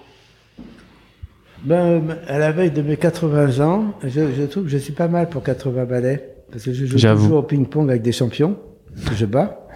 Ça, c'est exceptionnel parce que avec des bons joueurs. Ouais. Euh, en tout cas, je, je, je leur donne beaucoup de mal quand je perds. Euh, physiquement, ça tient la route. C'est déjà pas mal. Euh, puis j'aime bien me balader, j'aime bien. euh, mais c'est, on, on vit confiné, donc je vis euh, avec moi-même d'une manière euh, harmonieuse, oui. Oui, c'est harmonieux. J'ai un peu. euh, bon, j'aime moins, j'aime moins voyager, euh, beaucoup plus fatigué. Avant, j'étais vraiment une machine. de- une machine de guerre dans, dans, dans le travail. Je pouvais faire, euh, je pouvais changer, je pouvais voyager, prendre l'avion, même à l'envers, à l'endroit avec le décalage horaire, ça me faisait rien. Maintenant, c'est vrai que si je dois partir, il me faut deux trois jours de décalage. Hmm. Je suis beaucoup plus lent. Ouais. Euh, donc, Ce qui est, euh, ce qui, ça va, c'est compréhensible à, Oui, donc euh, à ton âge. donc ça, on a, non, c'est pas une question de physique, c'est une question, c'est que je prends beaucoup plus de de temps. Ouais, Je vais pas euh, changer sans arrêt. Certainement que ça serait beaucoup plus fatigant. ouais. Porter des valises, faire la queue à la gare. Maintenant, quand tu voyages, c'est déjà plus drôle. Tu te, tu te raballes avec euh, une valise, il faut l'enregistrer, euh, euh, on te la fouille, tu enlèves tes pompes. Euh, moi, maintenant, j'ai de la chance, j'enlève plus les pompes. tu enlèves ta ceinture, tu perds ton pantalon, tu remets ta ceinture, tu remets ton truc. On te, refouille, on te refouille, etc. Je suis pas habitué à ce genre de truc. J'aime C'était cool de voyager dans les années 70 Hein? C'était cool de voyager dans les années 70 Ah Oui, mais on avait plus de valises. Maintenant, tu voyages avec presque rien, avec des valises à roulettes. Avant, c'était, tu portais ta valise. Dans des trucs qui sont avantageux. Mais c'est vrai que maintenant, prendre l'avion, être fouillé, etc., avec, euh, avec tout le bazar, euh, euh, C'est vrai qu'on s'en rend plus compte, mais dans les années 70, on faisait quoi? On contrôlait ton billet et puis c'était. Ouais, bah, l'avantage, c'est qu'avant, je voyageais en, en, en, en éco. Maintenant, je voyage en business ou en, en business ou en première. Tout ça, c'est un avantage. C'est un avantage. J'ai pris de mauvaises habitudes. hein. Ouais. Bon, je- j'ai pas d'avion privé, ça c'est chiant, mais j'aimerais bien me chercher avec un avion privé. D'ailleurs, le prochain contrat que je ferai, je demanderai qu'on vienne me chercher avec un avion privé. La marre de... non mais non mais je rigole, mais c'est vrai que euh, voyager en, en, en- maintenant en éco, c'est vrai que ça me ça me ça pourrait me déranger maintenant, oui. Euh, surtout quand c'est des grands vols, je parle des, Ouais, ouais. des vols de, de 13-15 heures. euh, Oui, bah oui, c'est euh, sûr. Je sais pas si je si euh, je les ferai quoi.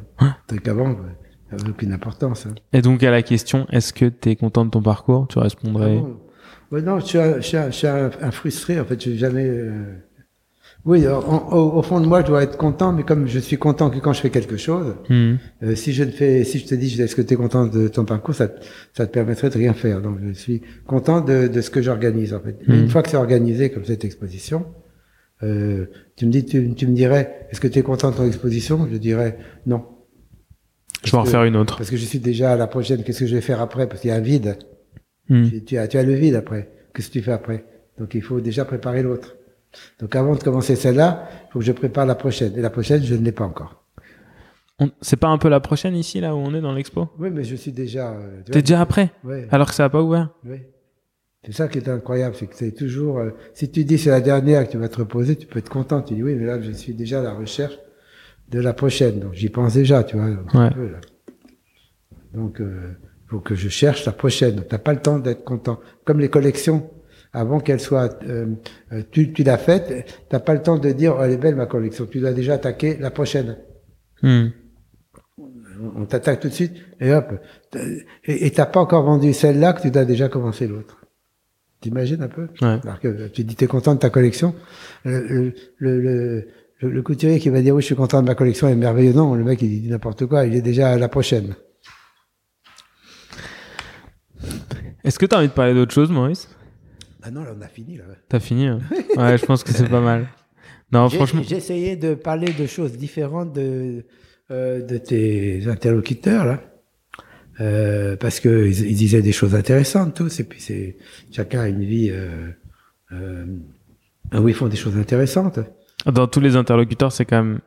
C'est quand même toi qui as la plus longue carrière, donc Oui, euh, j'ai la plus longue carrière, donc effectivement, mais je suis re- mais l'avantage c'est que je suis resté euh, que j'ai que ma société je l'ai tenue à bout de bras et Mhm. qu'elle elle se positionne très bien et elle est saine. Hmm. Elle est saine parce qu'elle n'est pas prise dans tout cette euh, dans, dans ce forcing qu'il y avait avant. Il y a longtemps que j'ai vu que je pu rentrer dans ce forcing de créer des collections, d'ouvrir des boutiques. Au contraire, je me suis refermé Hmm. pour pouvoir mieux me développer et mieux réfléchir. Donc les autres, ils n'ont pas le temps, ils font du marketing parce qu'ils doivent remplir des cases et des cases. Hmm. Et si tu ne remplis pas tant de chiffre d'affaires, tant de trucs, etc., t'es viré. Donc, Je ne suis pas rentré et chez nous, c'est pas c'est pas le cas. Hmm. Donc euh, on a une déontologie. Je suis content. Si tu, si tu ta, ta question précédente, je disais oui, je suis content d'être euh, d'avoir pris cette position, de ne pas vouloir être euh, éclaté comme je l'étais avant. J'avais des boutiques dans le monde entier et j'a- j'avais même à 22 ans, j'avais 60 boutiques à moi. Euh, J'ai dû les ouvrir et les fermer. Je suis content de l'avoir fait, de les avoir ouverts et de dire c'est pas mon truc à moi. Et t'es toujours présent au Japon? Oui, toujours. oui. Ouais, toujours. On y va toujours, on ouvre, on ferme, euh, on est actif, on essaye de faire faire des choses qu'on veut, qu'ils ne veulent pas faire, parce que tout ça, c'est du business maintenant. La mode, c'est du marketing, et ça m'intéresse pas. Hmm. J'essaye d'apporter des plein, plein d'idées et, et de faire avancer les choses, mais les industriels, ils font tout pour bloquer, pour que ça ne change pas, en fait. Et qu'est-ce qui te fait vibrer aujourd'hui euh, C'est un peu comme la politique, on veut pas que les choses changent, et puis on fait semblant que ça change. Et eux, ils disent oui, mais ils font rien. Et nous, en mode, c'est la même chose, quand ils veulent, Ouais. ils veulent pas qu'on les fasse parce que euh, c'est pris parce que les, euh, entre les boutiques, le commerce, etc. On veut faire des, à moins d'être une grande puissance et de et de faire n'importe quoi et de dire ça va marcher, ce qui est vrai, ça marche. Et qu'est-ce qui te fait euh, vibrer aujourd'hui? C'est la photo? Ah non, la photo, non, non, la photo c'est un outil pour me. Je suis pas photographe du tout. hein. Ma fille, oui, elle est photographe. Euh, ça, c'est une vraie photographe. Donc moi, c'est une façon de m'exprimer, tu vois. C'est l'histoire du poisson rouge, c'est tout à fait ça. Ouais. C'est pour m'exprimer. Donc les photos que j'ai faites avant, c'est pour exprimer la mode que j'avais envie, etc. C'est un outil de, c'est de communication et d'image. Mais je peux pas dire que je suis photographe parce que je fais pas de la photo pour faire de la photo. Ouais. Il y a toujours des thèmes et des idées, etc. Comme quand j'avais fait la mythologie avec les animaux, euh, c'était pour expliquer que l'homme, euh, c'est philosophique. L'homme est un animal, etc.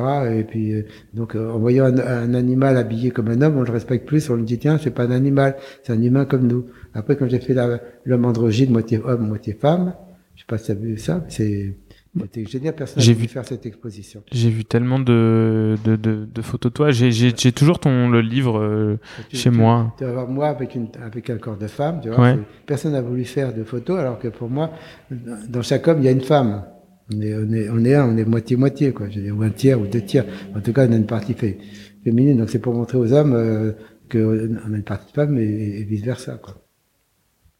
Bon, et alors comment Tiens, pour résumer un peu et, et terminer sur ça, comment tu, tu te définis Il y a pas de, tu- t'es, t'es, t'es un artiste Pas de photographe Oui. euh, Pas. Non, non, mais je suis, un- je suis un, astri- un artiste frustré. Comme d'ailleurs, euh, je pense tous les artistes, hein, parce que celui qui a écrit un livre, une fois qu'il a fini son livre, il faut qu'il recommence un autre livre, tu vois, il faut chercher. Donc, euh, donc tu- tu- il n'y a pas d'artiste très heureux, hein, tu es toujours à la recherche. Et on culte, au contraire, on cultive ce côté-là. Alors peut-être que j'ai une partie de moi qui est heureuse. En tout cas, les, euh, je la vois pas beaucoup, mais je sais qu'il y a une partie de moi, une certaine petite partie de moi qui dit tiens, c'est pas mal ce que tu as fait, tu dois être content. Oui, certainement, mais je refuse de l'avoir.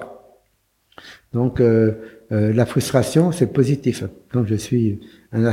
C'est tant que je suis frustré, c'est très bien. Ça veut dire que j'ai encore des choses à, à trouver. Donc euh, pour- euh, c'est du boulot d'aller chercher. Bon, cette exposition est complètement dans l'air du temps. Elle est même avant-garde. Je suis content quand ce matin j'ai encore écouté à la radio qui parle de l'eau, et des problèmes de l'eau et du plastique. Et ce n'est que le début. Donc j'ai fait partie de ceux qui en ont parlé. Euh, je dis pas que je suis le seul. On est, on est, on est- il y, a- des gens qui sont vigilants et qui. Bon, moi je le fais avec la photo, euh, je le fais avec la mode. C'est déjà euh, quelque chose. Hein. Hmm.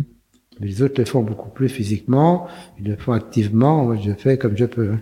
Je le fais avec euh, les moyens du bord. euh. C'est pas mal de faire ça dans le 16e en plus. Merci Maurice. Voilà. Bon, bah, Un grand merci à toi. Merci de. de- Merci Arnaud, en tout cas, c'était. euh, euh, tu m'as fait vider mon sac là. hein. Ouais, mais c'était passionnant. Je suis super content en tout cas que tu aies accepté euh, l'invitation. Bah, Et ah, mais, euh, quand j'ai vu tes interviews, je me suis dit ça, c'est des interviews intéressantes. Puis les types, ils parlent vraiment bien. Tu arrives à bien les faire parler. hein, vraiment. ouais, comme toi. Je suis content d'avoir réussi à te faire à te faire parler, vider ton sac comme tu dis. Vraiment encore un grand merci. Un merci, grand merci aussi à ton équipe qui euh, qui a organisé euh, ce rendez-vous et puis euh, ben, je me ferai un plaisir de revenir ici pour voir euh, ton expo quand elle sera lancée et voir Oui, aussi ce que tu intérêt- intérêt à venir, hein. Promis. À bientôt Maurice, salut. Je te remercie.